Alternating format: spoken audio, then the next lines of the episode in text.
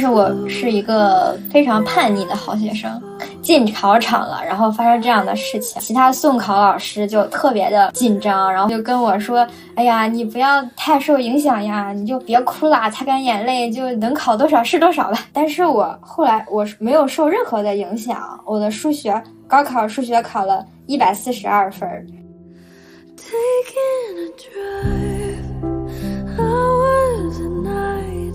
整个过程呢，当然也是要付出。很多的努力的，嗯，但是我并不觉得辛苦，因为我觉得为了你想要的东西去努力，那不觉得辛苦；为了你不想要的东西去努力才辛苦。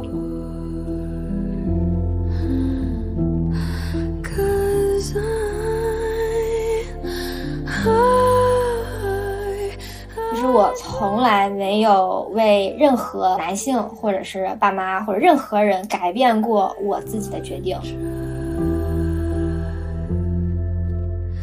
做一门课的 instructor 的时候，有一个女生给我写邮件说她怀孕了。嗯，我希望我跟她很明确的说，我非常希望我能帮助你更平稳的度过这个阶段。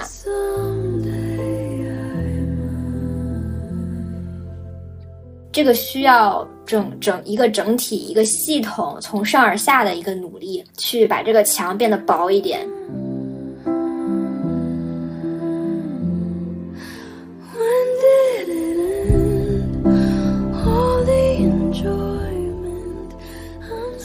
成为你自己，活出新可能。欢迎收听有理放肆，我是主播土拨鼠。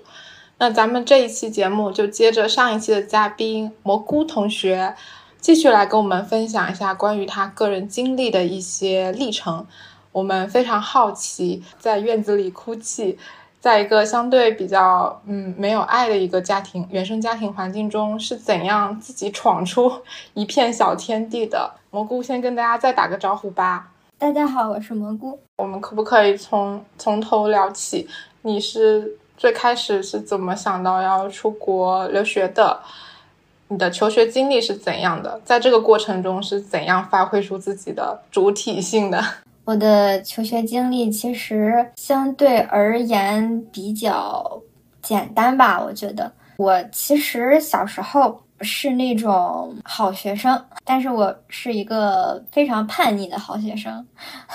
是我知道在中学可能大家会老师会偏爱那些成绩很好的人，但是我好像是个例外。我虽然成绩就是还还行，嗯，还蛮好的，但是因为太叛逆不听话，就会被很多老师讨厌。我从小的时候，小学一年级开始。厚着脸皮吹一下，我从小学一年级开始就考第一名，从从小学到高中是班里的第一，年级的第一，然后就是理科、数理化都学的还还蛮好的。但是我非常不受老师的待见，因为我特别不听话，曾经也有就是什么早恋呐，然后成绩下滑，这些都是有过的。我知道很多人。就是不想让自己小孩早恋，一个原因是觉得，嗯，那句话怎么说呢？呃，女士之耽兮，犹可脱也；女之耽兮，不可脱也。就觉得女孩会更容易受恋爱经历的影响，尤其是感情不好之类的，或者是有什么波动啊，你就会影响你的发挥。但是我从小，包括到现在，我都是一个非常。嗯，比较坚定，不太容易被他人影响我自己的决定的这样一个人。嗯，我记得在高考的考考数学之前，跟当时的男朋友，嗯，可能在卿卿我我吧。开考之前的一会儿，然后班主任那个时候，因为班主任很讨厌我的，班主任还把我们两个拉出来给给骂了一顿嘛。嗯，可能因为都快高考了。因为是马上数学都要开考了，那个男朋友还跟嗯班主任对骂起来，我我就在旁边哭，然后他在那里骂，嗯，就是快考数学了已经快要进考场了，后发生这样的事情，其他送考老师就特别的紧张慌乱，就跟我说：“哎呀，你不要太受影响呀，你就呃别哭啦，擦干眼泪，就能考多少是多少吧。” 就考试了。但是我后来我没有受任何的影响，我的数学高考数学考了一百四十二分，然后我那个男朋友就很受影响，他就考砸了，然后没有没有考好，这样子。那是我第一次发现我不太会。受他人的影响，在大家的这种固有概念里，这种时刻你发挥失常好像也蛮正常的，因为你在高考，嗯，那个半个多小时你就发生这样，就就就发生这样的事情，然后带着眼泪哭哭啼啼的去考数学，好像如果你发挥失常也可以理解吧。但是我好像我就完完全没有被被影响，后来。虽然很长一段时间我没有觉醒女权主义，但是我都我谈的那些恋爱也没有影响到我对于未来的决策。嗯，因为我跟我之前的那些男朋友们分手，都是因为他们和我未来规划不一致。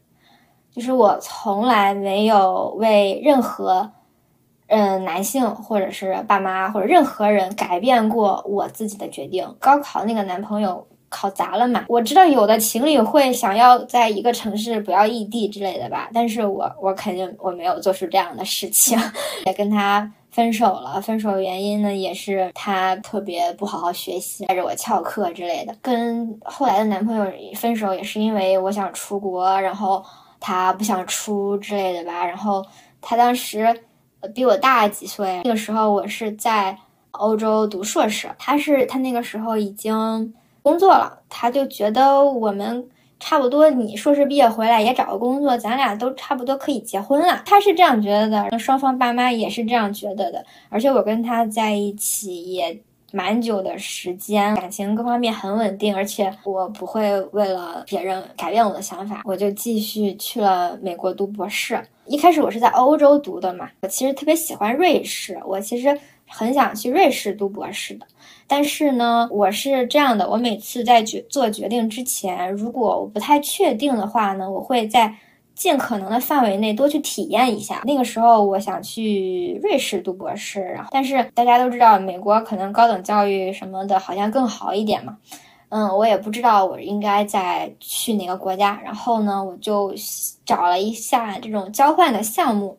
就是能去美国做一下交换，这个好像也是你要成绩分数比较好，你才可以有选择权，选择你去哪个国家、哪个地方去交换。我就很努力的去学习，有了这样一个优先选择权，我就去了美国，然后一个大学做交换，交换了半年，然后我发现我好像更喜欢美国的这种教育模式、教育方式。我觉得我在美国好像比在欧洲。更开心、更舒服，我就觉得，嗯，那我就要在美国读博士，也是各种努力表现吧，拿老师的推荐信呐，嗯之类的，然后顺利的申请到了这边。后来又跟一个男朋友分手，也是因为未来规划不一样，他想去某某个州，我不想去某某个州，我想去某另外一个地方。然后还有就是有的男朋友想。想去什么？想回国发展？我不想。我就是在整个求学经历中，我我个人觉得我一直都贯彻了一个主体性，我没有为任何人，嗯，不管是很爱的男朋友，还是爸妈，还是任何人都没有妥协过。而且我做这些决定的过程中是受非常多的。反对意见的，就我妈妈，就是家里人就很传统嘛，就觉得你，啊，出什么国，读什么博士啊，你就那个在我们那儿考个公务员或者是之类的，觉得挺好的，而且对结婚了嘛，就就很稳定啊，都都很不错，过一个很好的生活。哎，你读什么博士啊？我妈的原话是。哎呀，读到七老八十了，然后也没人要啊，怎么办呢？就总有这种那个声音吧，嗯，但是我个人觉得，我好像能屏蔽这样的声音。我就一直是我想要做什么，我就一定要把这个事情做成，尤其是我真心想做的事情。我整个的过程中是先从中国到欧洲，到美国，回到欧洲，然后又到美国，然后有两年的时间，我是每。过半年就要跨一次国，搬一次家。那两年是非常非常漂泊动荡的。那个时候第一次有了，哎呀，好漂泊呀，好想安定下来的那种感受吧。整个过程呢，当然也是要付出很多的努力的，嗯，但是我并不觉得辛苦，因为我觉得为了你想要的东西去努力，那不觉得辛苦；为了你不想要的东西。去努力才辛苦。我现在觉得我做的选择都是基于本心，都是我在自己的当时能力范围内做得出的尽可能好的选择。而且我觉得我个人比较坚定的去执行自己的计划，达到自己的目标。所以我觉得。非常开心，并没有觉得很辛苦啊，然后很迷茫啊，这些都很少有。哦，我突然想起来一个很有趣、很过瘾的事情，我一定要分享。我在初中的时候，有一段时间那个成绩下滑的很严重，因为我非常不喜欢我们那个班主任，他也不喜欢我。我那段时间就是为什么下滑，是因为一种青春期或者怎样来临了吧？当时。成绩呃考得很不好，然后有那么一年吧，嗯，然后我那个班主任他就有一次我记得在走廊上，我跟我的同桌在聊天，我的同桌呃成绩还蛮好的，然后我们俩在聊天，然后班主任走过来跟我的同桌，他就是当没看见我的，我那个班主任把我当透明人的，他就走过来跟我的同桌说，他说你还跟这个人玩呢，他成绩啥样了，你不知道吗？然后就把我同桌说，就把我同桌给带走了，然后一句话都没有跟我说，也没有看我一眼。然后我就特别讨厌这个人。他有一次在晚自习的时候把我叫出去谈话。他其实很少找我谈话的，因为他讨厌我。你知道的，一个老师如果喜欢一个学生，可能会经常跟他聊天，找他谈话，然后鼓舞他学习。如果是彻底讨厌一个学生，那肯定是完全不管他了。我那个班主任就完全的就是不管我，当时，但是他有一次突然把我叫出去，你知不知道你表现不好，你成绩下滑是什么原因？我说我知道啊。他说什么原因？我说是南橘北枳。我的潜台词就是，因为你教的不好，所以我才表现不好。我换个老师，我立马成绩就好了，就这个意思。他脸色立马就黑了，就说那你回去吧。嗯，我就回去了。然后后来我换了一个，就就强烈要求换班，换了一个。班级，然后换了一个班主任，然后我就立马重回年级第一名。其实我特别想做一件事，我现在一直没有没有做过。我就是特别想问，当时应该问他一句：哎，你还记得当时我跟你说过的那句“南橘北枳”吗？哦，我觉得你这回答也很高明，不是一般那种成绩下滑的学生说得出来的回答。你现在说出来也算是他听到了。这边听下来，就从你刚才前面说到高考前那个老师那个事情，还有这个事情，我会感觉你当时遇到老师很不专业。是啊，是吧？就是有什么老师会在高考前跟学生吵架？考场外面很震惊吧？对我那个我那个男朋友可可可恨他了，恨死他了。但是你就是。特别是还是考数学，然后你可能以一己之力，我觉得可以颠覆那个女生什么理理理科学不好的那个谎言了。不光是可以考得好，而且你还屏蔽了，我觉得很严重的干扰吧。你说你未来的每一个决定，未来规划的每每一步都不会考虑你当时的男朋友跟你是不是一致的，如果不一致就把他们踢掉就好了。我当时特别想说，干得漂亮。哦，我听了太多太多，就是女生在想未来发展城市的时候，要优先考虑男生是。在哪个城市发展？嗯，太多了，就很气。包括有一个词叫远嫁，你嫁人的话，你就必然是离开自己的家乡，去到对方的城市。我觉得一点都不浪漫，这有什么？这简直就是残忍嘛！嗯，刚叙述的这一段，我就做笔记。我觉得你这一段把自由、坚定和体验派都给概括了一遍。就特别印象特别深的就是你。坚定的这一点，其实最大的体现有两两个部分，一个是你的自我主体性，你做决定的时候，做了决定就不会考虑其他影响，就你完全不内耗，你知道吧？而且你自己也说了，你按照自己的执行力，就一般都能够达成自己的计划，就算没有达成，你也不会浪费时间在犹豫上面。我觉得这点是我非常想要学习的一点。还有一个坚定的体现，就是你其实做出这些决定的环境并不是一个容易的环境。你刚刚提到有特别多的反对意见，其实你所处的大环境，我听起来其实是非常传统的，非常典型的那种。我还以为就是你周围会有一些跟你志同道合的朋友啊，或者其他的一些鼓励和支持，但啊，你没有。那所以这这这这个人得多坚定啊！自我主体性他足够强，你还有一个非常强大的屏蔽屏蔽的能力。所以我觉得这个坚定就是真的是货真价实的一个坚定的程度，体验派这一点能够从你选择读博的这个城市上面充分体现出来吧。你可能在犹豫是要去瑞士还是去美国的时候，选择最小成本的去体验美国的一个环境是吗？对，交换到了美国的啊呀，因为我自己也自觉的是一个体验派，但是我的体验是换一个地方打一枪，我可能没有很多背后的考量，但你的体验就特别的理性，呀，我要去体验。这个地方是什么目的？最终我得出一个什么样的结果？就是你已经在执行你未来规划的一个体验。我这种体验 对我来说是一个新的视角。然后最后一点就是自由。我发现你的自由权其实是自己争取的。你说你从小到大都是第一名。哎呀，小小的。小小的吹一下自己，这有这这实打实的成绩，这这有什么好用吹？它就是真的很客观性的一个成绩摆在面前嘛，就是你现在的所有选择权，所有自由选择权，真的是靠自己之前的努力得来的，这点也给我非常大的鼓舞吧。就是你该努力的还是要努力啦。对的，对的，对的，是要是要努力的。首先。第一步就是确定你想要做什么，然后就去努力。我个人真的觉得这个过程，嗯，没有那么的痛苦，就没有那么辛苦，那么折磨。我知道上班会很痛苦，会很辛苦，为什么呢？因为那不是你想要的，那不是你想做的东西。但是如果为了嗯自己的事情、想要的事情去努力的话，其实是没没有什么辛苦的。我觉得挺好的，挺开心的，这一路走来。啊，那我可以再问一个私人性的，就是我自己私心想要问的问题。我会觉得自己有一个明确目标的时候，我努力确实不觉得痛苦。就比如说我之前想要考一个什么东西，考一个什么学校，这个过程哪怕最后失败了，我都会觉得很快乐。但但是，比如说现在我下一步要干嘛，其实我挺迷茫的。你在确定这个目标的时候是怎么样去明确自己就是想要这个东西的？这个问题好泛，但是你可以有自己的回答吗？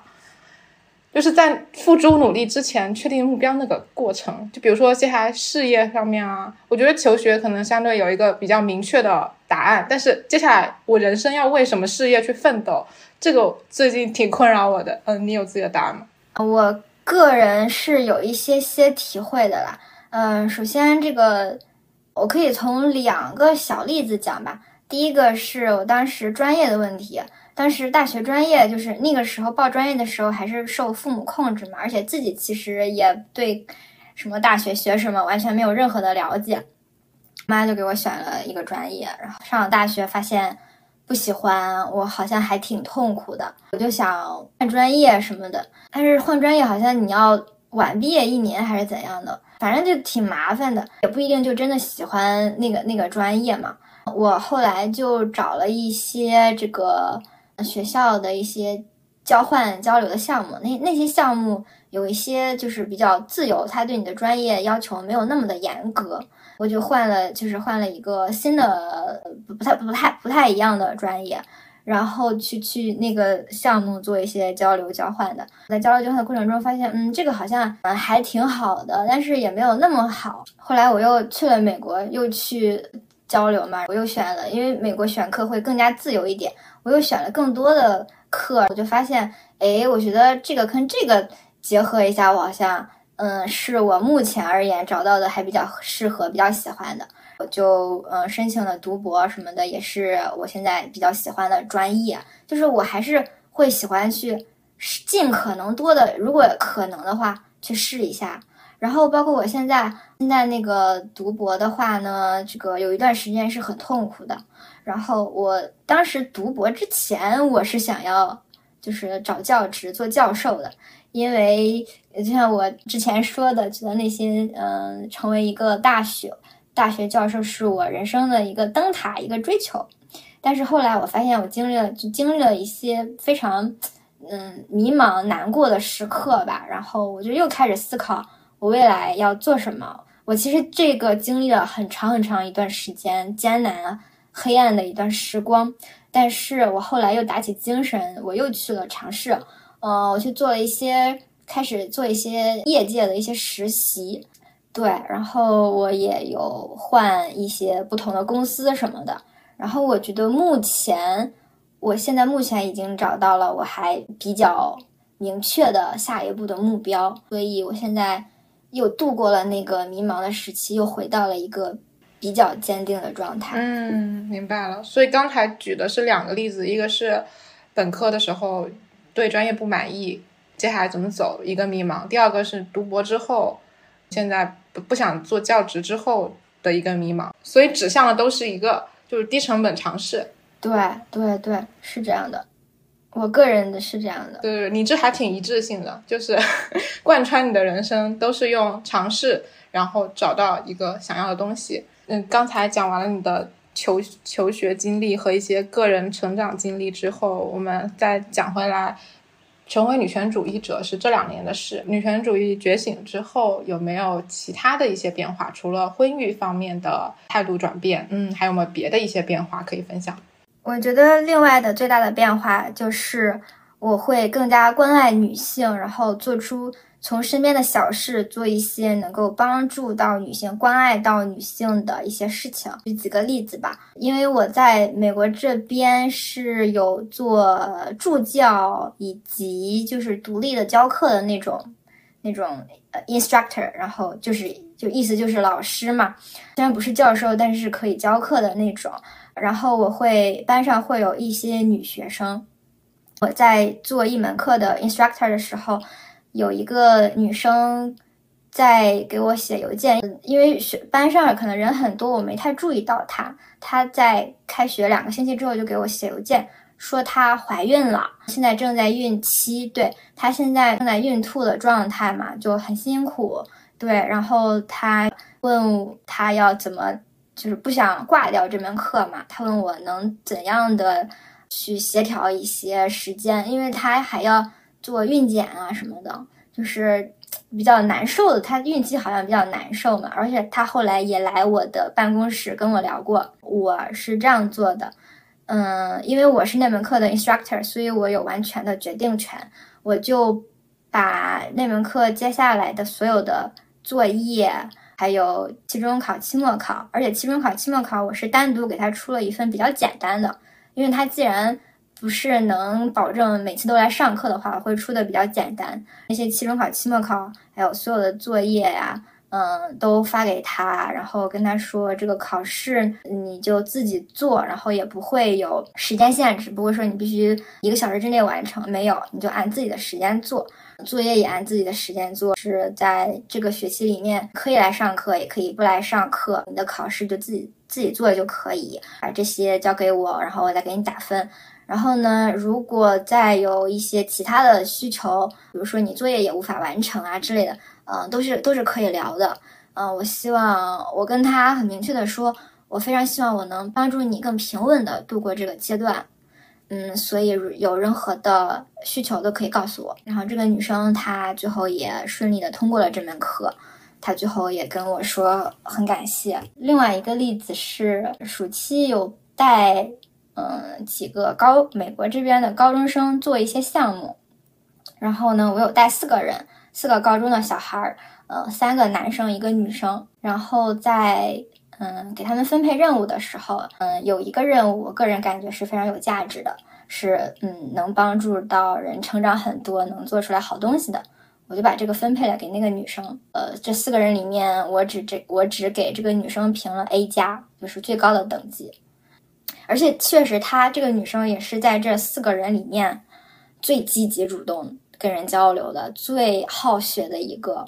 然后呢，她现在她的那个做那个项目的东西也已经被 MIT 的一个高中生的一个项目给收集录收集了，所以他在未来申请美国的大学会非常的有帮助。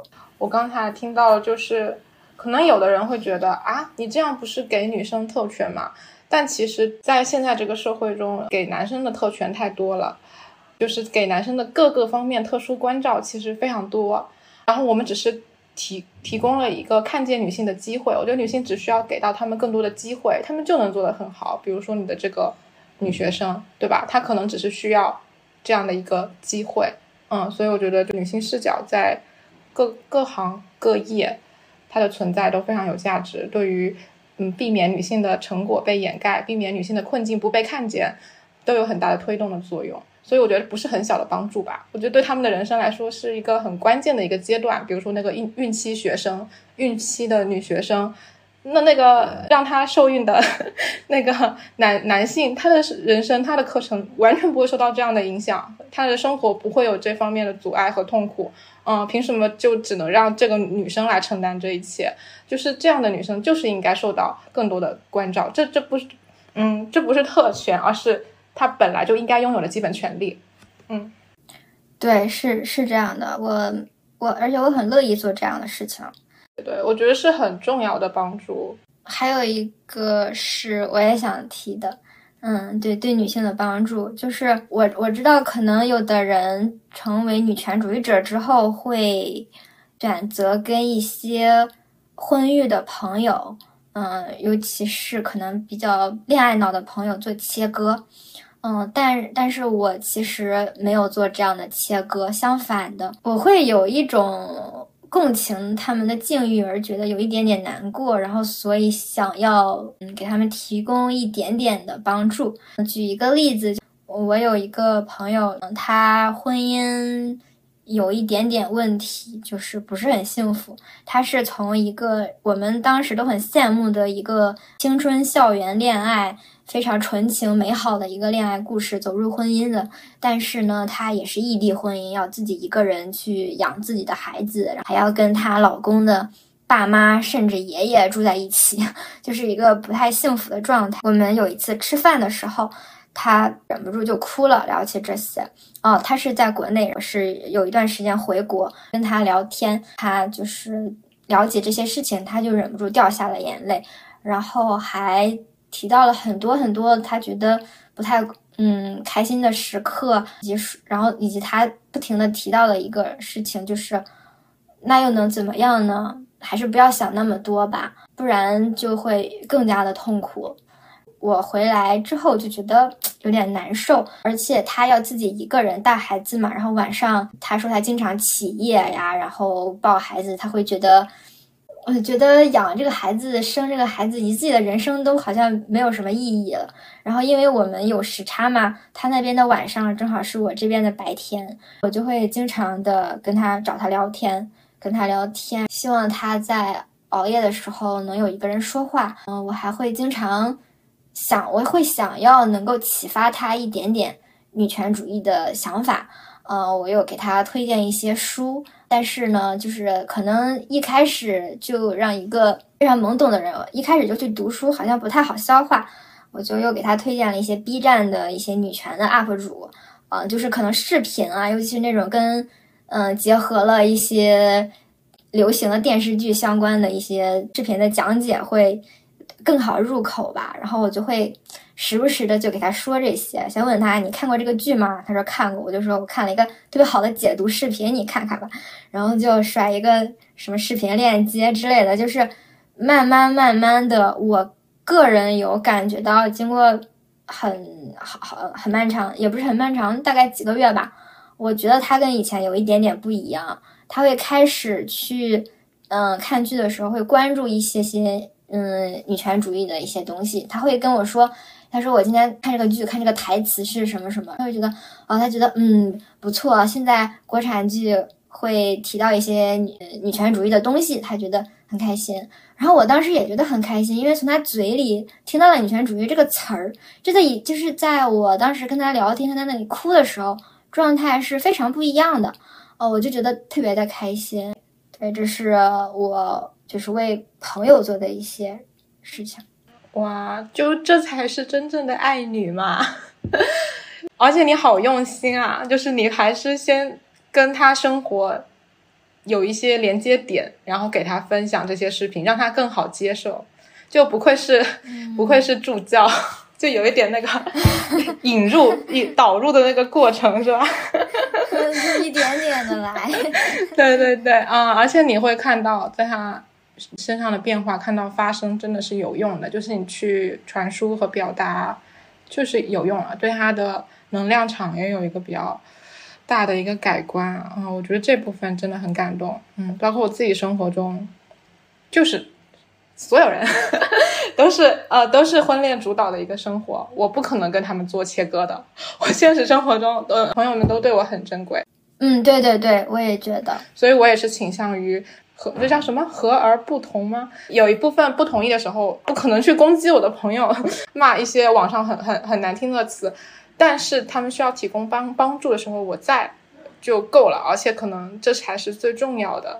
好的，我们再回到个人经历上。上一期节目中，你说到更多的是在美国的一个生活经历，但是在欧洲那一段时间的生活见闻肯定不太一样嘛。那你在欧洲是哪个国家？你在那个国家作为女性的生活实感是怎样的？能不能感觉到更多的被看见？嗯，这个想听你说一说。好，关于这个，我想主要给大家一些积极的一些方面，一些参照吧。然后让大让大家知道，OK，我们女性可以有这样那样的一些权利和照顾，可能“照顾”这个词也不太好，就是有点居高临下，对，是本来就是应该给我们的权利。对，是的，是的，嗯，好，我会讲，嗯，欧洲和美国都会讲一下，想先讲一下职场，因为我马上也要进入职场了，然后我相信很多的听友也都在。职场当中，然后我会讲一下欧美在职场方面对女性的一些政策。首先，我想先讲一下美国，因为我主要是在美国有工作。大家可能就是女性在职场当中，虽然在之前的一期节目中给大家提到说，这个在欧美国家，这个男女薪水之间差距也一样是很大的，对吧？嗯，但是而且美国美公司没有产假之类的。嗯，但是其实也有一些比较好的一些政策，就比如说，因为我在科技行业嘛，呃，很多科技公司会有对女性、有色人种、少数群体的一个 diversity hire，意思就是多样化招聘。对这个东西是真实真实存在的，而且在今年九月份吧，有一个呃会议。不能说会议，就是一个针对女性的科技行业的招聘活动，叫 GHC，在今年的九月底吧。这个活动呢是仅限女性参加，很多大公司都会来，不是小公司，是很多大公司都会来，仅限女性参加，专门每年都会有的，专门提供给。招聘女性这样的，而且很多公司会给这个项目分配专门的那种招聘配额，就是一一定要在这个里面招到人这样子。然后我知道很多女性都在这个活动当中，就是可能现场就拿到 offer 了。对，然后也很多的会议，嗯，都会这个很普遍，真的很多会议都会有各种，比如 Women in Tech，Women in Science。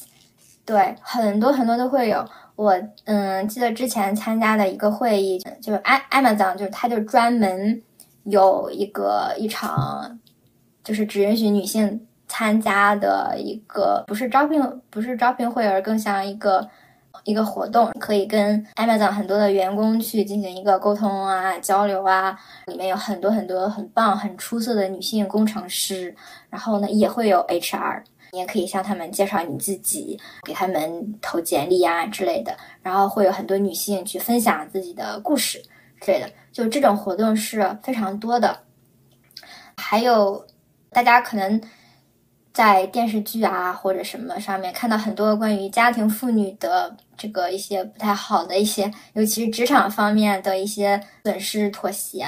家家庭妇女回归职场是很难的，尤其她很多年不工作了嘛。但是我知道 Meta 就是在有一个 Meta 就是 Facebook，它有一个专门帮助很多年远离职场的人回归职场的项目。然后这个项目是专门给那些已经远离职场两年以上的人，不管你是家庭妇女，还是出于什么其他的原因？你比如你之前是一个码农，然后你生孩子去了两年、两三年带孩子，然后你现在又想回归这个行业。基于对所有离开职场两年的人，他并没有针对女性，是吗？但是他就是基于这个条件，就是只要你离开职场两年以上，你这个回归。对对对对，然后就对，其实女性家庭妇女就是这个项目的一个很大的受众嘛。然后我也知道有家庭，对我也知道有家庭妇女通过这个项目去了 Meta。一开始我们聊的不婚不育，然后考虑要冻卵、冻胚胎这些，其实冻卵、冻胚胎在美国不是，并不是一个特别特别复杂或者特别特别昂贵的一个事情。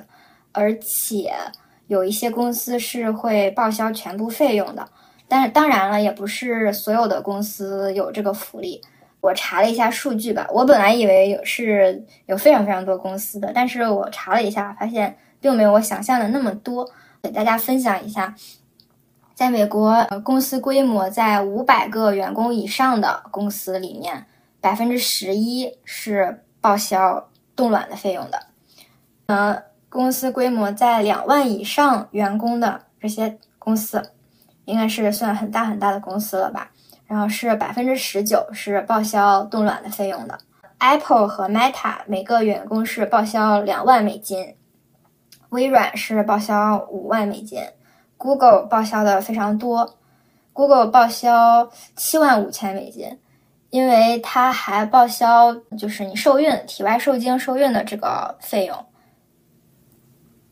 然后呢，呃，冻卵、冻胚胎这些在美国的费用大概也就是两万美元，一两万美元吧。所以这些公司其实是可以报销这些的。对，而且在嗯 HPV 的话呢，这个在美国，我我是有两针在美国打的，有一针在法国打的。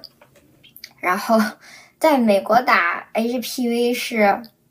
非常简单，也不用排队，然后也不用掏钱，一个很基础的一个保险会报销的一个疫苗而已，而且也没有什么年龄限制、性别限制，全部都没有，就是它就是一个疫苗，任何人都能打，然后全部都报销。哇哇，讲到这个真的要共情，当时抢抢的好难啊，我还得找中介，还得额外多花一倍的钱，还要卡年龄。嗯，你接着说。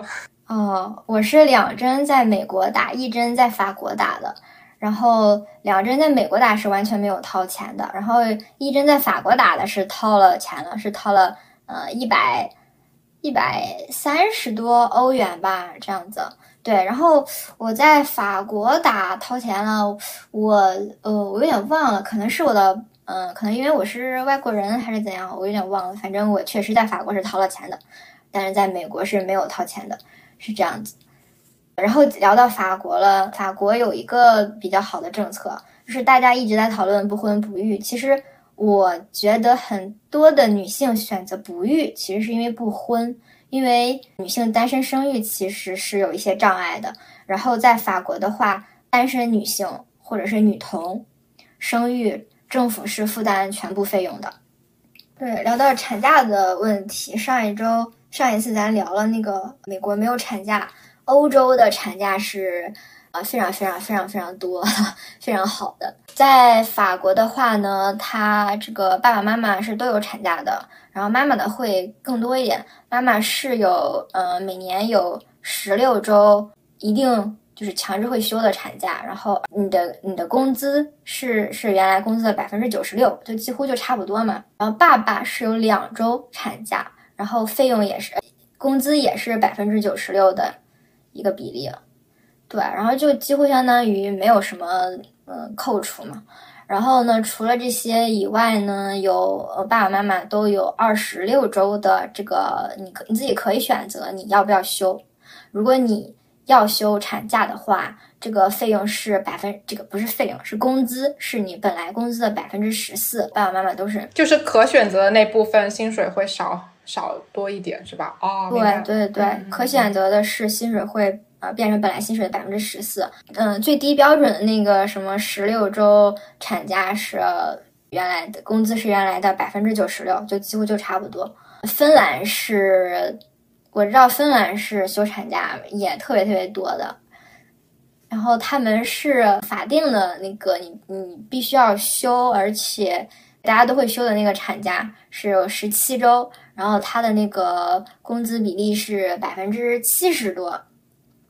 我有查数据，百分之七十多。他这个好像没有很多，但是他的你的可选的产假是有一百四十三周，几乎就是三年，因为一周是一年是五十二周吧。而且他的你的工资是原来的百分之。二十三年不用上班，还有百分之二十的，其实最最基本的工资吧。就我觉得，在对女性的这些权益方面，欧洲是做的比美国要好，非常非常好，非常非常多的。嗯，所以我有时候经常觉得，美国是亚洲和欧洲的一个平衡点，是中间的一个状态。它既没有像欧洲福利那么好。呃，就是那么的爱女，但是他也会提供一些稍微就是好一点的一些保障，也会给大家一些，也会给女性一些嗯权益，然后那些公司也会会向女性做一些选做一些倾斜。我听完就是觉得是基于女性当前所处的实际弱势，给予的非常实际的一些帮助，就无论是美国还是欧洲。我觉得，就有的国家，有的国家在喊生育率呃要提升啊，啥啥啥的，但是什么也不给，就是给一些实际的补偿和帮助才是我们需要的。就嗯，毕竟地位确实摆在那儿，我们就是需要更多的倾斜和帮助的。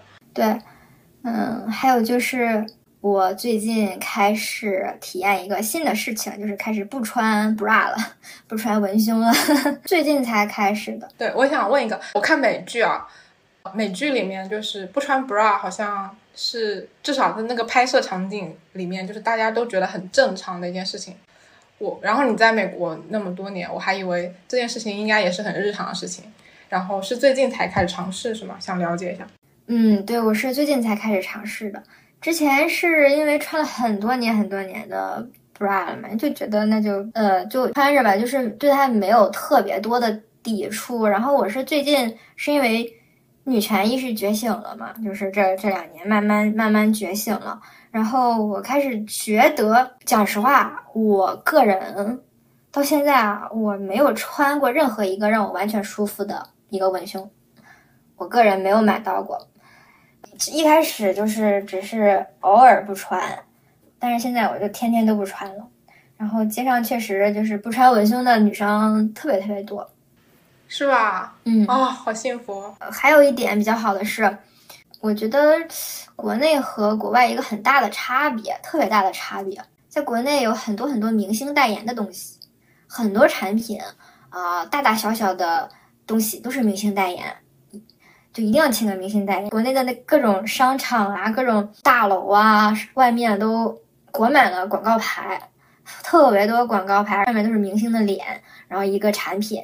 对，然后但是在国外，我发现，在欧洲和在美国都是这样，就很少很少你看到那样的明星代言的广告牌，特别少。你看那些广告，电视上的广告什么的，你会发现那些广告。很少有明星，你知道吗？都是普通人，对对对，都是普通人在那儿在那儿搞来搞去的，就是很少，真的非常少看到明星代言。我都觉得天呐，欧美的明星他们哎不收这个代言费用，难道不是他们收入的一个主要来源吗？我觉得这个这个嗯，特别特别有意思。当然也是有明星代言，但非常。非常非常少，真的很少见。那你在网上看看视频什么的，弹出来一个广告啊啥的，很少有明星。你你真的很少有明星。当然，并不，我觉得并不是因为啊，我对什么嗯娱乐圈没有那么了解，我不认识那些人，并不是这样的。就就真的就不是明星，就不是明星，就没有那么多好看的脸。然后去商场逛街的话呢，尤其是各种嗯卖。内衣的店呐，或者是运动品牌的店呐，然后甚甚至还有一些各种服装店吧，外面的模特都是都是普通人，就是都是，你觉得嗯你的身材也能被放在那里的那种感觉，高矮胖瘦啊，黑白丑啊，或是戴着牙套啊，然后或者是这个 长着脸上有很多青春痘啊，或者长了很多雀斑的那种，特别特别特别明显的一个区别，就是没什么，他们的他们的那些名广告里面没什么帅哥美女，大家就是都是普通人。然后我觉得这个是缓解身材焦虑的一个很嗯很有帮助的一个点。是的，我觉得哇，听你说完就觉得松弛感原来是被营造的。我我感觉他们有很强烈的那种去中心化的感觉，就没有一个标杆立在你生活中的呃，就是各个角落到随处可见的那种明星。我觉得明星他还是有一种 就造了一个神，造了一个一个神摆在摆在你生活的方方面面。但是你说的那个环境就相对。呃，可以用平等这个词吗？不知道不知道有没有敏感，就感觉大家都是普通人，然后嗯，明星可能演员是一个职业，歌手是一个职业，仅此而已。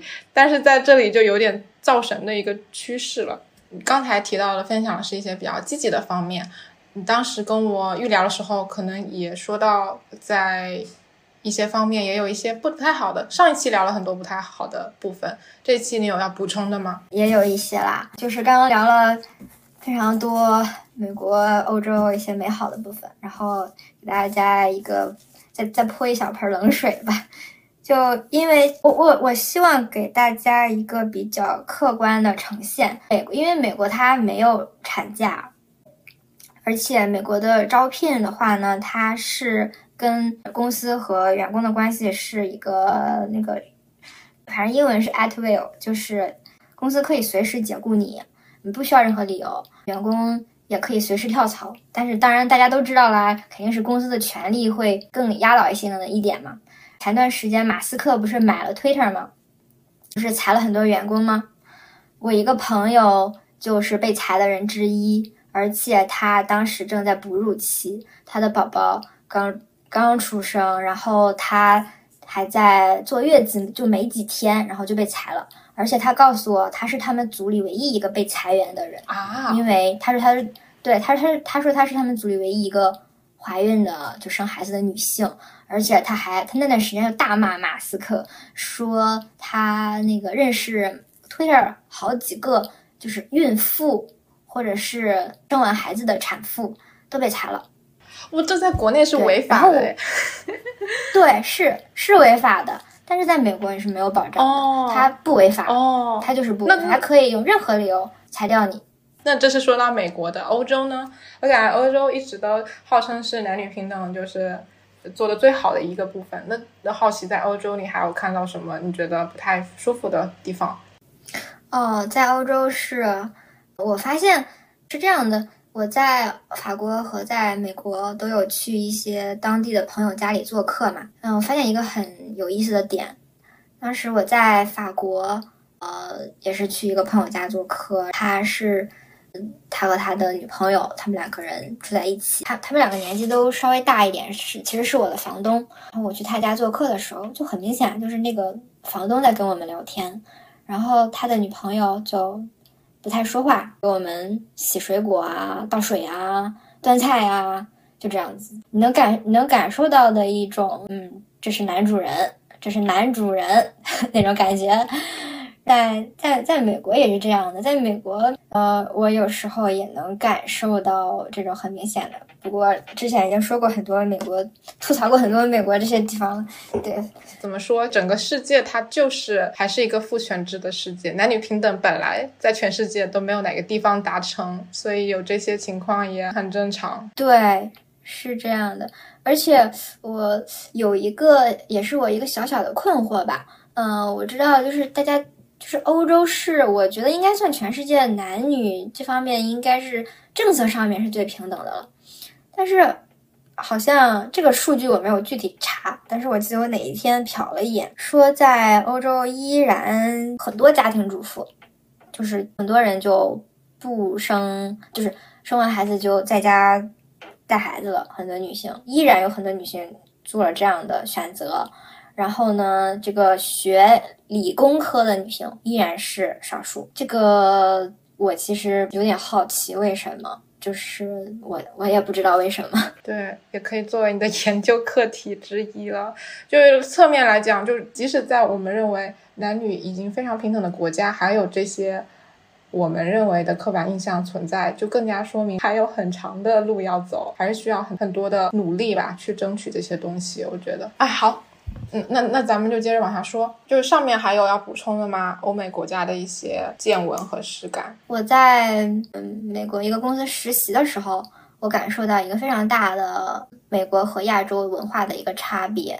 然后我们当时有一个专门的入职前的培训，当时有那个培训呢是跟嗯职场上的女权主义、男女有关的，其中有一个点我当时都没有意识到。他跟我当当时跟我们讲说，不要说嗯跟大家打招呼，不要说嗯 hello guys，你要说 hello everyone。对，因为 guys 其实它其实单单主单指男女，就是男性的。就日常生活中，其实很多人都会下意识的就会就会用这个词代表大家所有人。但是在职场上，当时公司特地跟我们说不要用这个词，你要说 everyone，就是因为在场的不是所有人都是男的。也有女性，所以你要说 everyone，不要用 guys 这样的词带着所有的性别。嗯，我我觉得还挺重要的，而且这个培训呢由公司来主导，就他们就真的很敏感了，就说明真的有人在在乎，在投诉这件事情啊。是是是这样。还有一个就是我当时主要是中美文化的差异，可能跟男女关系不是很大。我们那个公司太好了，你知道吗？就特别特别的好。那个公司也是有几个分支嘛，然后呢，我们那个分支那年是五百个实习生。我们的入职培训，你知道是怎么培训的吗？是公司。我当时去之前特别的紧张，因为我觉得啊，培训啊，是不是要培训什么很难的东西啊？我还带着电脑。这其实是首先公司是负担，是把我们这五百多个实习生运到一个地方。在一个很豪华的酒店里面，所有人的机票、酒店都是报销的。我反正我当时看了一下，我就觉得太震惊了，五百个人全都报销，而且机票我我的机票当时好像是四五百块美金吧。然后呢，他这么多人就加起来二十万美金，然后这只是机票的钱，还有住宿的钱，吃饭全部都是自助自助餐，而且都是公司提供，都是免费的。我们还有一间。星巴克免费的，在那里点咖啡的话，它会上面不是有拉花吗？它会是你的名字的拉花。哦天呐，对，有一间免费的星巴克，上面的拉花是你的名字，是不是很棒？在那里度过了非常美好的四天，然后一切都是免费的，你就感觉被公司包养了。对，每天的培训内容。非常的 happy，就不是什么你技能的培训，而是更多是软性文化、公司文化的培训。就比如我刚刚跟你聊的那个，在呃公司里面，你不要就是你要注意你的称呼用词，还有甚至还有，如果你的同事是一个残疾人，你要怎么不表现的你特别。把它区别对待之类的，这种这种软性的东西，还有一个，这个完全跟公司可能文化都没啥关系了，它是跟特权相关的 privilege。我们专门有一个 session 是讲 privilege，有一个板子，上面有很多小格子，每个小格子上都是一些事件，就是大家分组嘛，然后一群人围坐在一起，然后大家一起就是讨论你遇到过以上。哪些事件？然后那些事件呢，都是跟一些特权主义相关的。比如说，我从来不需要向别人解释我的名字怎么如何发音。这个其实主要是跟少数种族有关的，因为美国是个多种族的国家。比如说，很多中国人、亚洲人的名字是很难发音的，你需要去向别人解释你要怎么发音。还有一个例子是，我的父母从来没有跟我进行过在街上遇到警察。迎面走过来应该怎么做的相关的谈话，这个例子其实主要是跟黑人有关的。你肯定也听说过很多美国黑人被枪击、被警察一些不好的对待的一些新闻吧？这种很多，所以呢，这个其实是主要是黑人会遇到的问题，像其他种族的人应该不太会。需要这样的对话，尤其是白人。然后还有一个是跟女性相关的例子，是我在人群中间讲话，从来不用担心没有人注意听我说话。觉得应该女性都有一点点共鸣吧，因为一群人有男有女的时候，呃，女性发言确实不太会被人给关注，对吧？嗯，确实，对，诸如此类的，就是一个板子上面有很多很多这样的例子，大家就会去讨论哪些我遇到过，哪些我没有遇到过，从而让大家去反思一下，就或者思考一下自己身上有没有一些。你从来没有意识到的特权，对，当时一桌人就在就在那里说嘛，讨论嘛，我很惊讶他们的一些坦诚。当时有一个呃白人妹子，她就说，我从来没有经历过没有人会念对我名字这样的事情。然后还有一个男生，白人男性说，嗯，他说很明显，他说我我是白人，我的肤色是我是白人，我们家经济条件也比较好，然后我会。有比相比于女性，相比于其他人种更多的特权，他会他们会很真诚、很坦诚的去聊这些，那这是一个很有意义的一个谈话。因为我以前觉得大家是比较缺乏这方面的教育的，我很其实我觉得很有意义，我很开心能有这样的一个嗯入职前的一个很特别的培训，会会聊很多很多东西，然后那些东西其实。跟你工作本身、跟绩效、跟你公司的表现其实没有没什么直接关系的，它主要是可能想确保你这个人本身没什么问题，三观比较正之类的吧。对我感觉是一种价值观在拉齐，就希望所有共事的员工，大家都是至少表面上必须得是个好人，有一些准则。对对对，你要知道这个场合。呃，职场很严肃，然后不要把你的特权带进来之类的。哦，就不要影响到工作。讲到这个特权意识这个教育吧，在此地真的需要给 男生女生都做这么一个特权教育，因为像，嗯，是不是我们上一期有讲过的？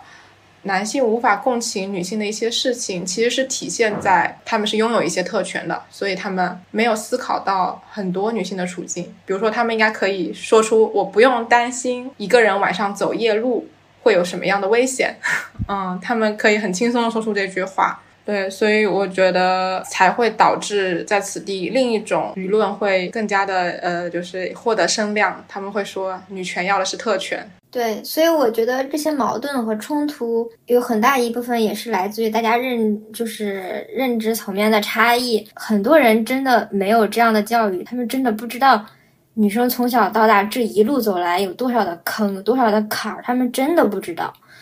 包括很多女性都不知道。所以我会觉得跟男性聊天有一堵很厚的墙，我们好像从来都没有为就是想要把这堵墙凿开，好像没有任何的努力。当然，这个个人层面的努力是我觉得是非常非常不足够的，这个需要整整一个整体一个系统从上而下的一个努力，去把这个墙变得薄一点。那今天非常感谢蘑菇同学长达。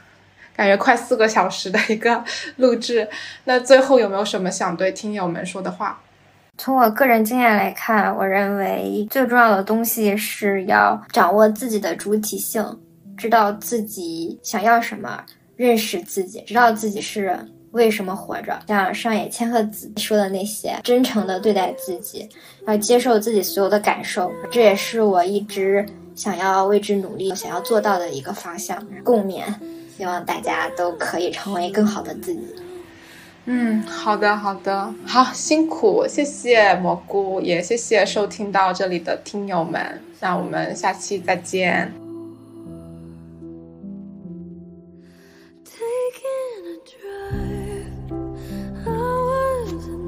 感谢收听到这里的听友们，如果你也是决定不婚不育的女性，也想来这里分享你的故事。